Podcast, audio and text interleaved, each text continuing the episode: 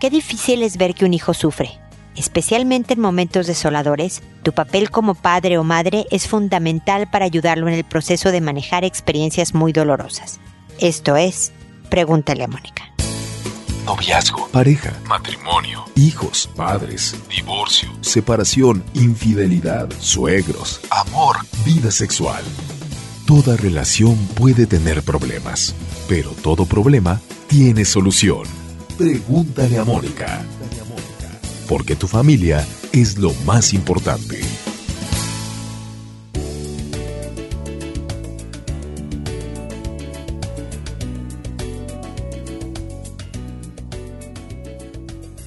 Bienvenidos amigos a Pregúntale a Mónica, soy Mónica Bulnes de Lara, como siempre, feliz de encontrarme con ustedes en este espacio en que particularmente hablamos hoy de experiencias dolorosas, especialmente cuando nuestro hijo las ha sufrido puede ser algún tipo de tragedia, una enfermedad grave, un abuso de algún tipo, cualquier experiencia que verdaderamente parece sobrepasar al pequeño el divorcio de sus padres, a veces incluso hasta una mudanza puede manejarse como una experiencia dolorosa y difícil para alguien pequeño. Y hay veces que vemos que los hijos se comportan como normalmente lo hacen pensando, mira, no le afectó, parece estar bien pero en algunos casos quedan estos dolores, estas marcas, digámoslo así, en el interior y resurgen más tarde. Entonces, independientemente de que tú veas que tu hijo está canturreando, jugueteando como si nada, trata de hacer una serie de tareas que es lo que les quería comentar hoy. Por ejemplo, el centrarse en los sentimientos. Y esto lo hacen muy bien a través de juegos, o de actividades creativas como dibujar, por ejemplo,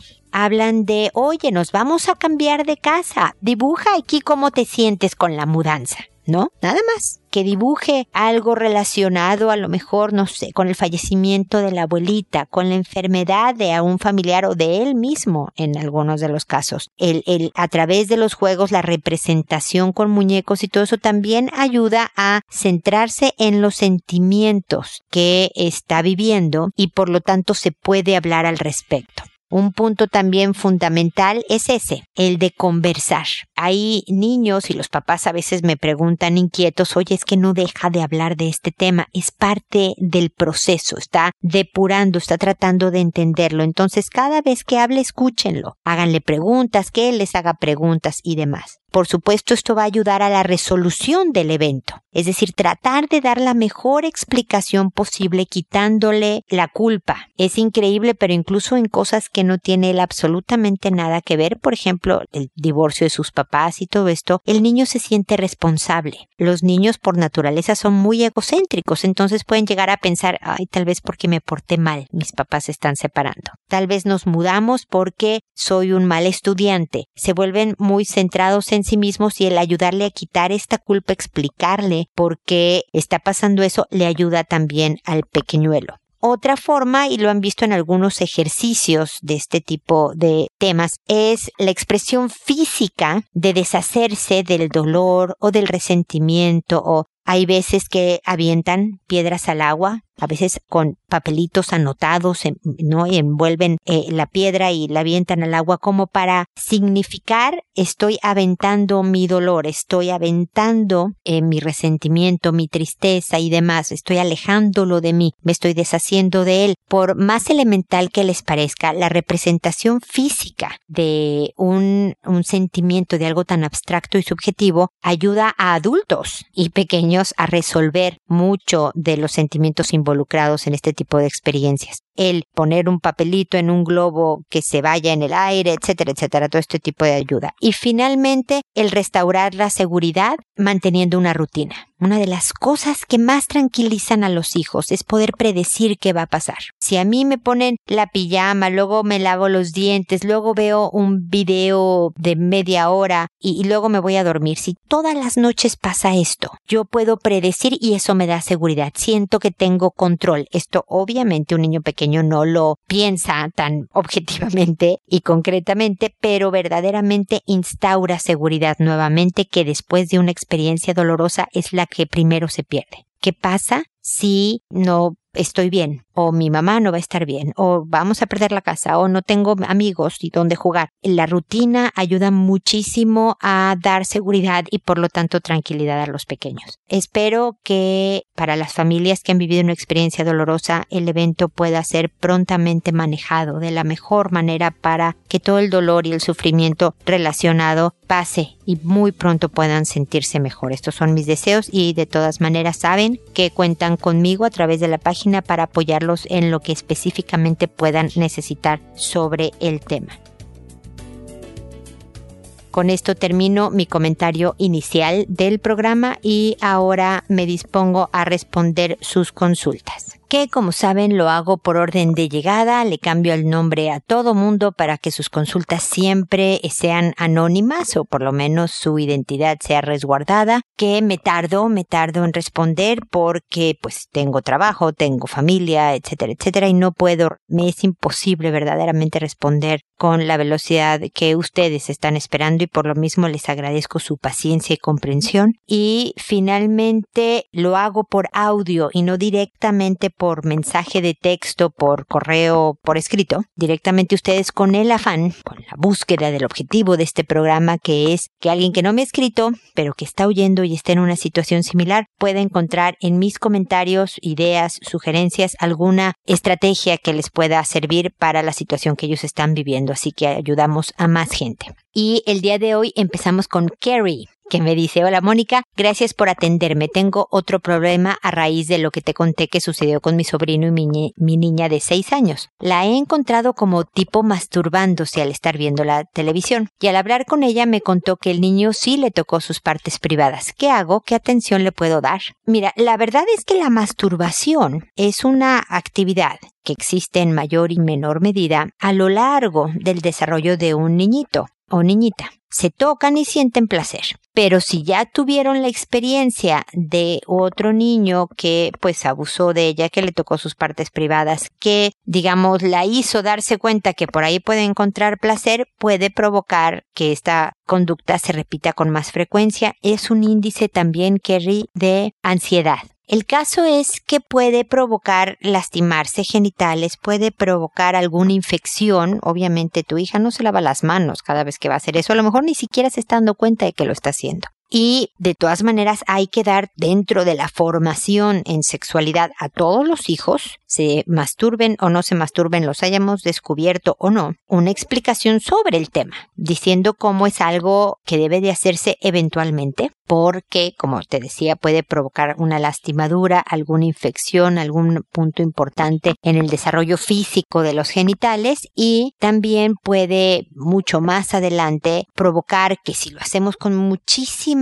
frecuencia se despersonalice una relación sexual de pareja porque pues uno aprende a encontrar placer propio. Yo sé qué es lo que más me gusta y qué es cómo me gusta sentir, entonces casi casi no te necesito, ¿no? Entonces, pero obviamente estos no son temas para hablarlo con tu hija de seis años, Kerry, sino más adelante tal vez. La cosa es que a tu hija hay que, cuando lo estás encontrando, tocándose ella sus genitales, decirle, por favor, saca tus manos de tus genitales, hijita, saca la mano de ahí. O sea, es decir, hazle notar que lo está haciendo, distráela. Y después habla con ella y háblale, eso sí, de los cuidados que tiene que tener con su cuerpo, de las dudas que pueda tener, pregúntale si tiene dudas, pero que por qué no es tan bueno el que mientras ve la televisión distraídamente se esté tocando los genitales, porque puede no darse cuenta hasta lastimarse, por ejemplo, puede rozarse, puede infectarse, pueden varias cosas y es importante cuidar su cuerpo. Por supuesto, esto de la denuncia que te contó por fin que sí le tocó sus, sus genitales, sus partes privadas y todo eso, hay que siempre alabar la denuncia, hay que decirle qué bueno que me lo contaste, y siempre hay que ayudarle a saber decir no y cómo escabullirse de estos escenarios peligrosos y desde luego siempre estar abierto a hablar del tema, no del abuso en sí mismo, sino de las sensaciones y demás, ¿no? De todo este, lo relacionado con el tema de los genitales y demás. Pregúntale y que ella te pregunte a ti también con toda confianza es la mejor manera también de manejar esta situación. Espero que mis comentarios te sirvan, Kerry, y espero que sigamos en contacto. Luego está Leticia que me dice, mi esposo tiene problemas de alcohol y siempre me decía que iba a cambiar y lo dejaba por una semana y regresaba con él. Pero esta vez me decidí y le dije que si no tomaba ayuda para dejar el alcohol, no volvería. A lo que él respondió que lo hará, ya que otras veces él me decía que si él quería lo dejaba, que no ocupaba de ayuda. Esta vez me dijo que lo hará, pero me dice que es mejor estando a su lado, ya que si lo dejo solo es probable que vuelva a caer, a lo que yo le respondí que le di mucho tiempo de cambiar estando a mi lado y que nunca lo hizo. Así que le digo que va a ser así, pero él insiste en que necesite estar a nuestro lado para lograrlo. ¿Qué puedo hacer? Ya no creo en él tan fácilmente, pero no sé si esta vez tenga la razón. Mira, me da gusto que ha avanzado en algo el proceso, Leticia, que está aceptando que sí necesita ayuda, que solo no puede, ¿ok? Es decir, sin ayuda no puede. Ese es un muy buen primer paso.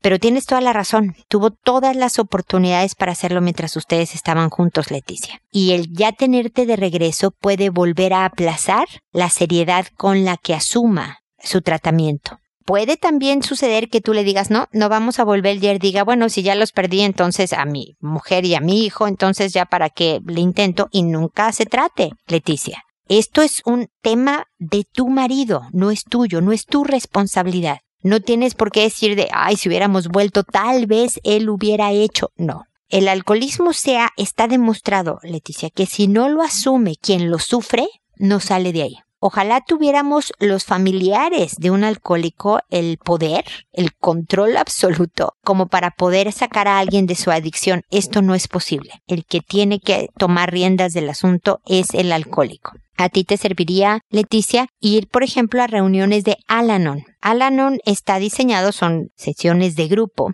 de familiares de alcohólicos y son muy útiles porque sí hay una codependencia, hay una relación entre el alcohólico y sus familiares, especialmente su pareja, y lo que ahí puedas escuchar y de lo que ahí se comente te puede servir muchísimo siempre hay un grupo de Alanon muy por donde hay un grupo de alcohólicos anónimos y suelen estar en todos los barrios, colonias, comunidades. Muchas veces las iglesias, templos saben de información donde se reúnen estos grupos. A veces son los, las clínicas, los hospitales, para que independientemente de que tu esposo no vaya a alcohólicos anónimos o no se trate, Tú de todas maneras te beneficiarías si vas a una a reuniones de Alanon.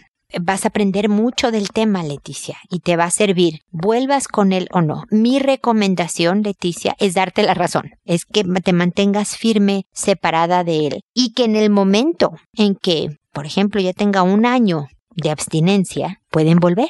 Antes del año pueden salir juntos, en familia inclusive, salir a pasear, no sé, al parque con el niño, hacen un día de campo y luego cada quien para su casa. No volver a estar juntos hasta que se haya cumplido un año, Leticia, si de verdad quieres que la sombra del alcohol no oscurezca tu vida familiar, aunque suene yo medio dramática porque los alcohólicos, como todos los adictos, se mienten a sí mismos, le mienten a otros, manipulan, tratan de volver a las andadas y es muy fácil que si él lleva tres semanas de no tomar, tú vuelvas y él recaiga. Se necesita una persistencia mucho mayor, por eso te estoy hablando de un año, ya lo sé que suena muchísimo, pero de verdad esto es para la salud de tu relación, para la salud de tu vida familiar, para el bienestar de tu hijo, por supuesto el tuyo y también el de tu esposo. Así que hiciste bien, mantente firme, dale todos los ánimos y toda la confianza de lo orgullosa que estás de él, que va a buscar ayuda y que si le está haciendo y todo esto, pero mantente firme en el hecho de no volver con él hasta que de verdad el tratamiento haya sido exitoso en gran medida. Y hay quienes después del año recaen, pero es menos probable también, por lo menos si ya la vida familiar se reincorpora y es, es, es buena. En Alcohólicos Anónimos, en las reuniones le, le van a explicar todo esto, ¿ok? Espero de todas maneras que sigamos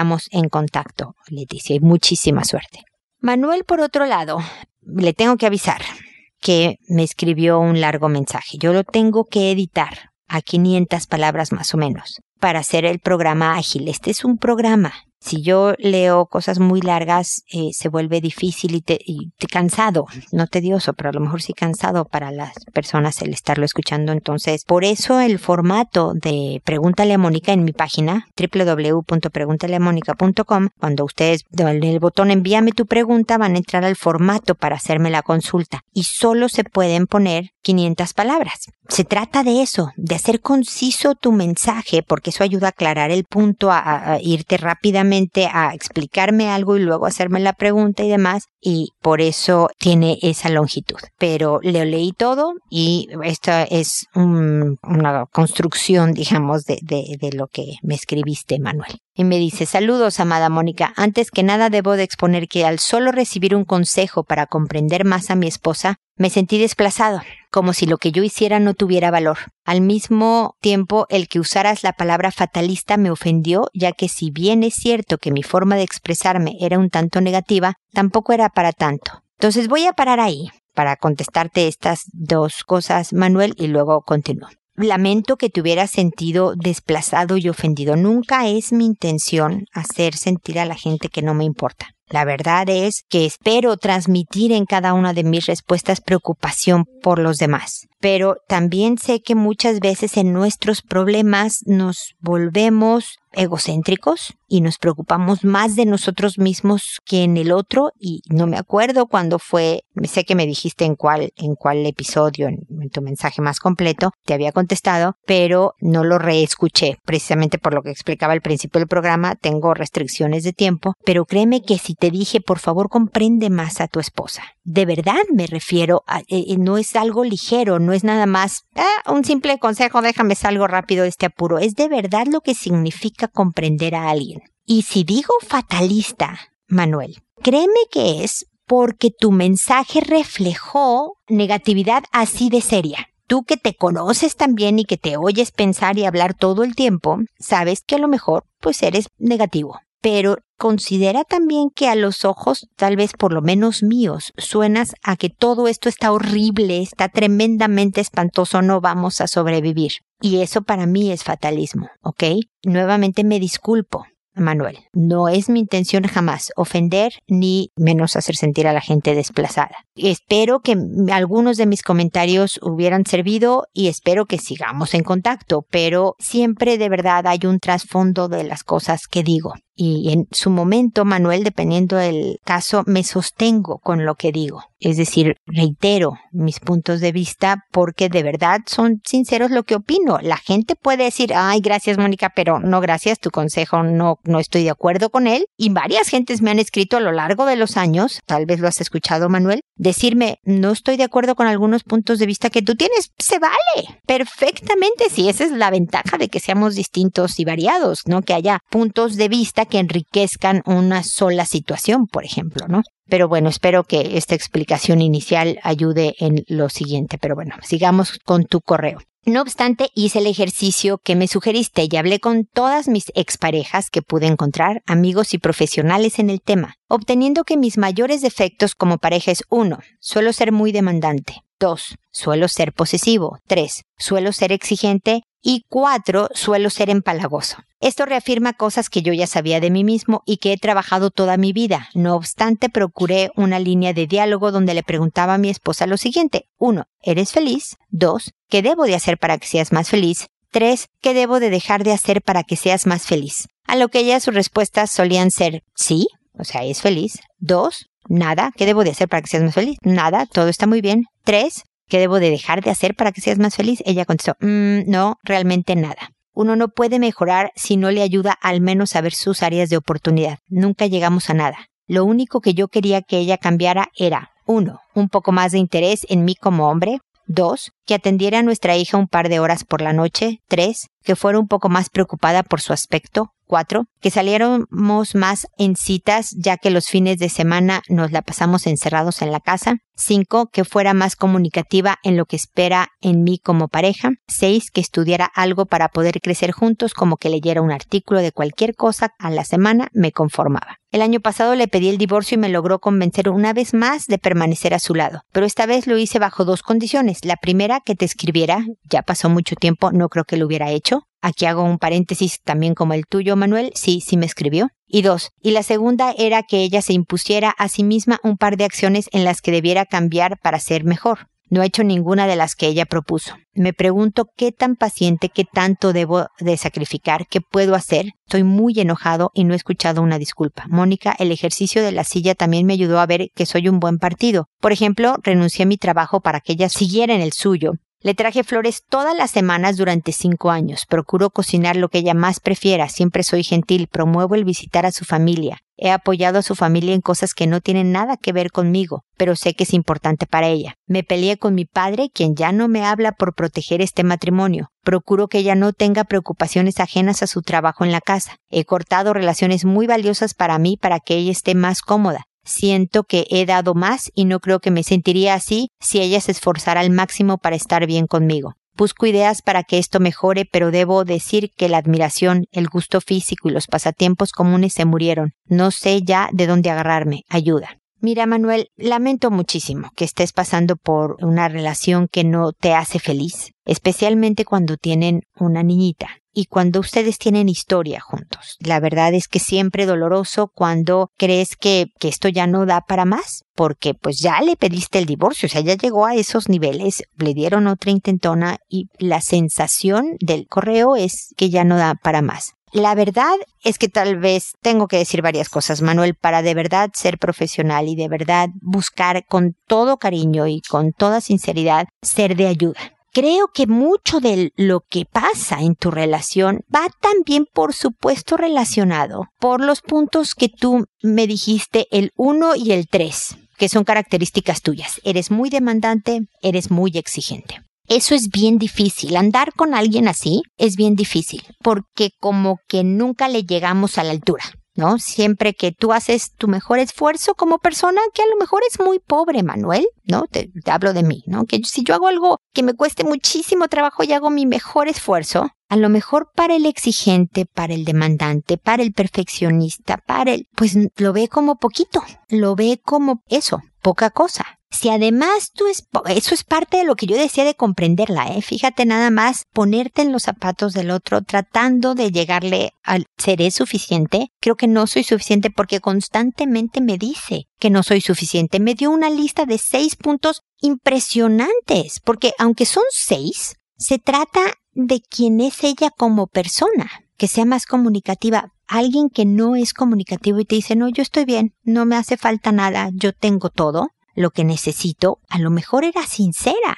Para ella la exigencia es mucho menor y contenerte a ti, contener a tu hija, con ustedes, está contenta. Yo creo que hay muchas formas de conocer cómo puedes hacer feliz a la otra persona. Manuel, no solo con palabras. Tú has sido un muy buen hombre, muy generoso, ¿no? dándole flores, atendiéndola en que no tenga preocupaciones del papel de la casa, que pues eso lo hacemos todos los que nos quedamos en casa mientras que el otro es proveedor económico en un momento dado, pero tú lo hiciste con mucho gusto y demás, cocinas, le tienes detalle en la cocina, o sea, buen hombre, pero a lo mejor también si hicieras menos, sobre todo lo que te ha dolido mucho. Yo creo que el, no sé, retomar la relación con tu papá, independientemente de que sigas casado con tu esposa, es, es fundamental. El que tengas relaciones de amistad sanas, de verdad positivas, ¿no? Porque hace tiempo yo, yo lo he dicho en muchas ocasiones, ¿no? Para mí la infidelidad no consiste en acostarte con alguien.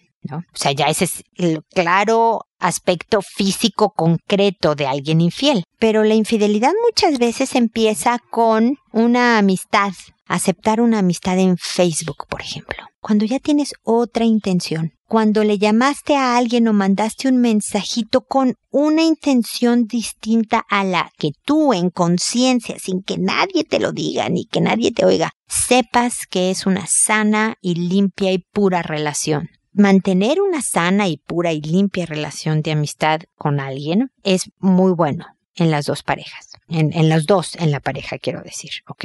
Pero si se van a tener relaciones que por cualquier motivo el otro te pide, oye, sácalas, eso es bien importante el respetar el deseo del otro. Creo que tu enojo, sé que ella te dijo que iba a dar de baja a alguien y nada más a lo mejor no tuvo contacto pero no lo borró por completo Y eso estuvo muy mal. Y eso sí es un tema que hay que hablar y ser muy claro, decir, no, quiero que no aparezca en tus contactos, aunque no vuelvas a cruzar palabra con esta persona. Quiero que lo borres por completo, por favor, porque a mí me, de sí, soy un loco exagerado, por favor quisiera esto. Entonces, esto sí hay que hablarlo. Pero de todo lo demás, de verdad, Manuel, cuesta muchísimo trabajo pero el trabajo, o sea, si quieres todavía, porque se necesita voluntad para hacer una relación de pareja. Sin voluntad, tirar la toalla ya no se puede hacer nada. Si ya uno de los dos no quiere hacer nada por la relación de pareja, no va a haber terapia, no va a haber milagro que haga que subsista la relación de pareja, ¿ok?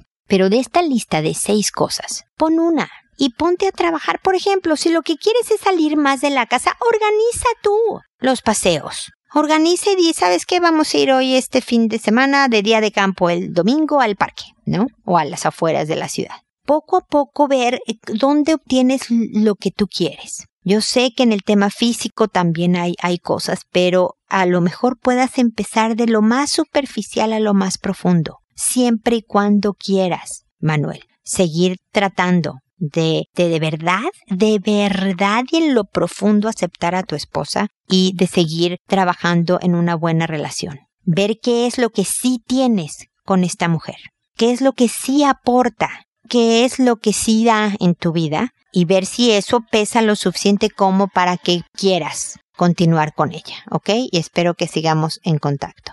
Ahora es el turno de Nieves que nos dice cómo podemos apoyar a nuestros hijos más pequeños, que son nuestra responsabilidad ahora que los mayores hicieron sus vidas, para que sean más hermanables y no estén todo el rato peleando por ser mejores. Como padres nos preocupa su comportamiento. Juan, de 11 años, es poco tolerante a las frustraciones y Sebastián, de 9 años, es muy impulsivo en sus reacciones. Muchas gracias por su tiempo. Esperamos su respuesta. Gracias a ti, Nieves, por tu consulta, porque me parece bien pertinente. Esto pasa en muchísimas familias. Por si acaso, tú lo sabes, Nieves. Nieves no es tu nombre, ni tampoco tus hijos se llaman Juan y Sebastián. Para que los demás sepan, les cambio incluso los involucrados en el mensaje los nombres para que el anonimato sea completo. ¿Ok? Y mira, la verdad es que conforme pasan los hijos, nos cambia nuestra forma de educar. Luego dicen que los hijos menores nos agarran cansados, ¿no? Como que ya dejamos a dos mayores, ya son adultos o lo que sea, y luego dos menores, mm, ya no tenemos las mismas energías y pilas de antes, y por lo mismo educamos distinto. Yo no sé si es cansancio, pero la verdad es que sí es cierto que con el primer hijo somos mucho más autoexigentes, estrictos, estamos más ansiosos en, en esto de, de la educación. Ya con experiencia, el segundo, el tercero, el cuarto, el catorceavo, pues estamos más relajados. El caso es que la disciplina cambia. Y eso hace que los hijos también se comporten distinto, los menores que los mayores. Ahora, tú en lo que consultas en específico es sobre la solidaridad, la cercanía, la camaradería entre los hermanos, porque pues todo el tiempo están peleando por ser mejores, por ser los mejores, por ganarle al otro. Esto, tristemente y agotadormente, aunque no sea una palabra correcta, mi querida Nieves, es normal y deseado. Los hermanos siempre están compitiendo, siempre compiten. Generalmente lo hacen por la atención de los padres. La verdad es que eso ni siquiera se quita cuando dejas de ser chico. Hay muchas familias que incluso ya con puros hijos adultos, ya con nietos, los hijos le preguntan a los papás, ¿verdad que mm, Sofía era tu eh, consentida? Es que siempre le dejaste hacer a, mm, no sé, Benjamín todo lo que quiso. O sea, incluso entre hermanos adultos siguen compitiendo por la aprobación de los papás o recriminándole a los papás el favoritismo de uno u otro. Una de las cosas que ayuda Nieves, y es por esta competencia de atención y aprobación que da, es dar a cada hijo tiempo específico con ustedes, los papás. Es decir, alguna actividad que Juan y su papá hagan solos, y a veces tú con Juan y el papá con Sebastián y tú con... Me explico uno a uno de tal manera que reciban atención positiva individual sin necesidad de que el otro le robe atención. Otra es haciendo absolutamente inapropiado y con consecuencias para los dos. Consecuencias es la manera elegante que ahora los psicólogos usamos para decir castigo. Si no se cumpliera, cuando haya faltas de respeto, cuando hay una grosería, cuando haya una burla, cuando haya cualquier tipo de bullying, como se le dice ahora, aunque solo sea de un lado, los dos salen castigados. Porque a veces es de un lado y a veces es del otro. O a veces un hermano está molestando, molestando así como por abajo del agua. Y cuando el otro reacciona de una forma muy explícita, es el que sale regañado. Entonces, para evitar injusticias, y explícaselos así, ¿eh? tienen 9 y 11 años, lo pueden entender claramente. Como no voy a saber quién empezó claramente las cosas, aunque yo llegue y vea claramente que, no sé, Sebastián le pegó a Juan, pues fíjense que los voy a castigar a los dos. Si oigo que discuten y yo llego a la habitación para intermediar, para interceder por uno o por otro, los dos van a salir eh, castigados, así que más vale que se pongan de acuerdo antes de que yo llegue, ¿ok?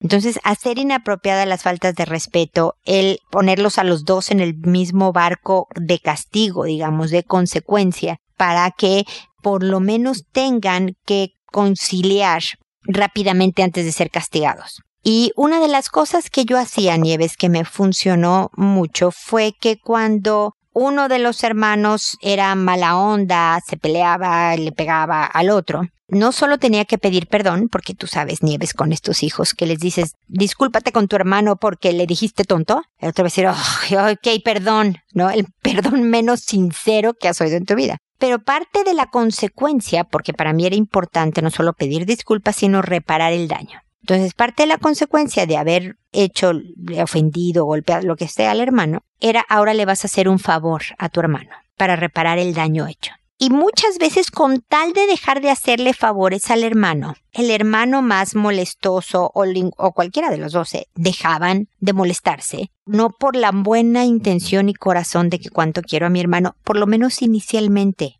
después de la pubertad en la que se encuentran tus dos hijos, la cosa va a funcionar con mayor madurez. Pero, por lo menos con el puro propósito de no hacerle el favor al otro, lo dejo de molestar y ya es un alivio. Hay hermanos que nunca son buenos amigos, que son familiares, que se respetan y se tratan, pero no se llevan. Y eso es normal también en las familias, Nieves. Hay hermanos que se pelearon toda la infancia y resulta que de adultos son grandes amigos. Y hay otros que en realidad siguen peleando toda la existencia. Esto suele pasar. Pero como papás ustedes sí tienen el derecho a dejar de estar intercediendo. Entonces pongan muy claras las reglas del juego. Eh, había, y esto es caso de la vida real, un papá que siempre que salían de viaje en auto, por ejemplo, los hijos iban discutiendo y peleando atrás. Y entonces el papá siempre iba medio manejando y diciéndoles, ya hijos, este, voy a chocar porque me distraen. Ah, ah, ah" y de verdad poniendo en peligro a toda la familia. Así que optó el hombre por estacionarse en la carretera, ¿ok?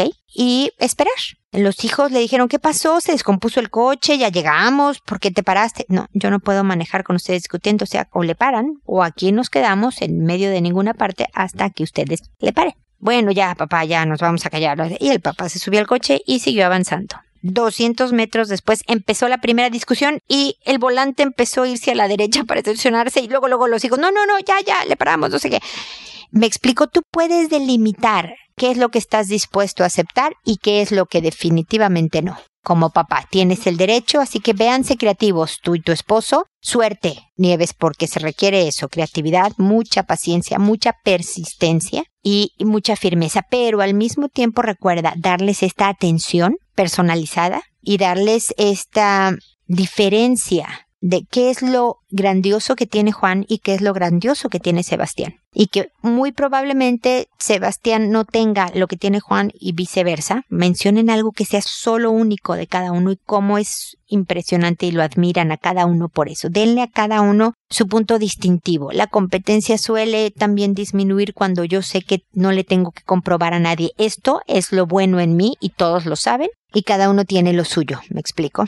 Educar es un verdadero arte, mi querida Nieves, y habrá cosas que te funcionen y otras que no sirvieron para nada. Cuéntame cómo te va con estas sugerencias y estas estrategias para ver si con alguna funcionó más, porque además tu experiencia con alguna de estas ideas que te propongo, al regresarlas al programa puede ayudarle a muchos otros papás, así que ojalá me puedas volver a escribir contándome cómo te fue con esto y bueno, y para cualquier otro tema relacionado también con tu familia y, sus relaciones entre ustedes. Aquí estoy, como decimos en México, para servirte, así que espero que estemos en contacto. Y también espero, amigos, que nos volvamos a encontrar en un episodio más de Pregúntale a Mónica y recuerda hacer siempre todo primero con amabilidad. Hasta pronto.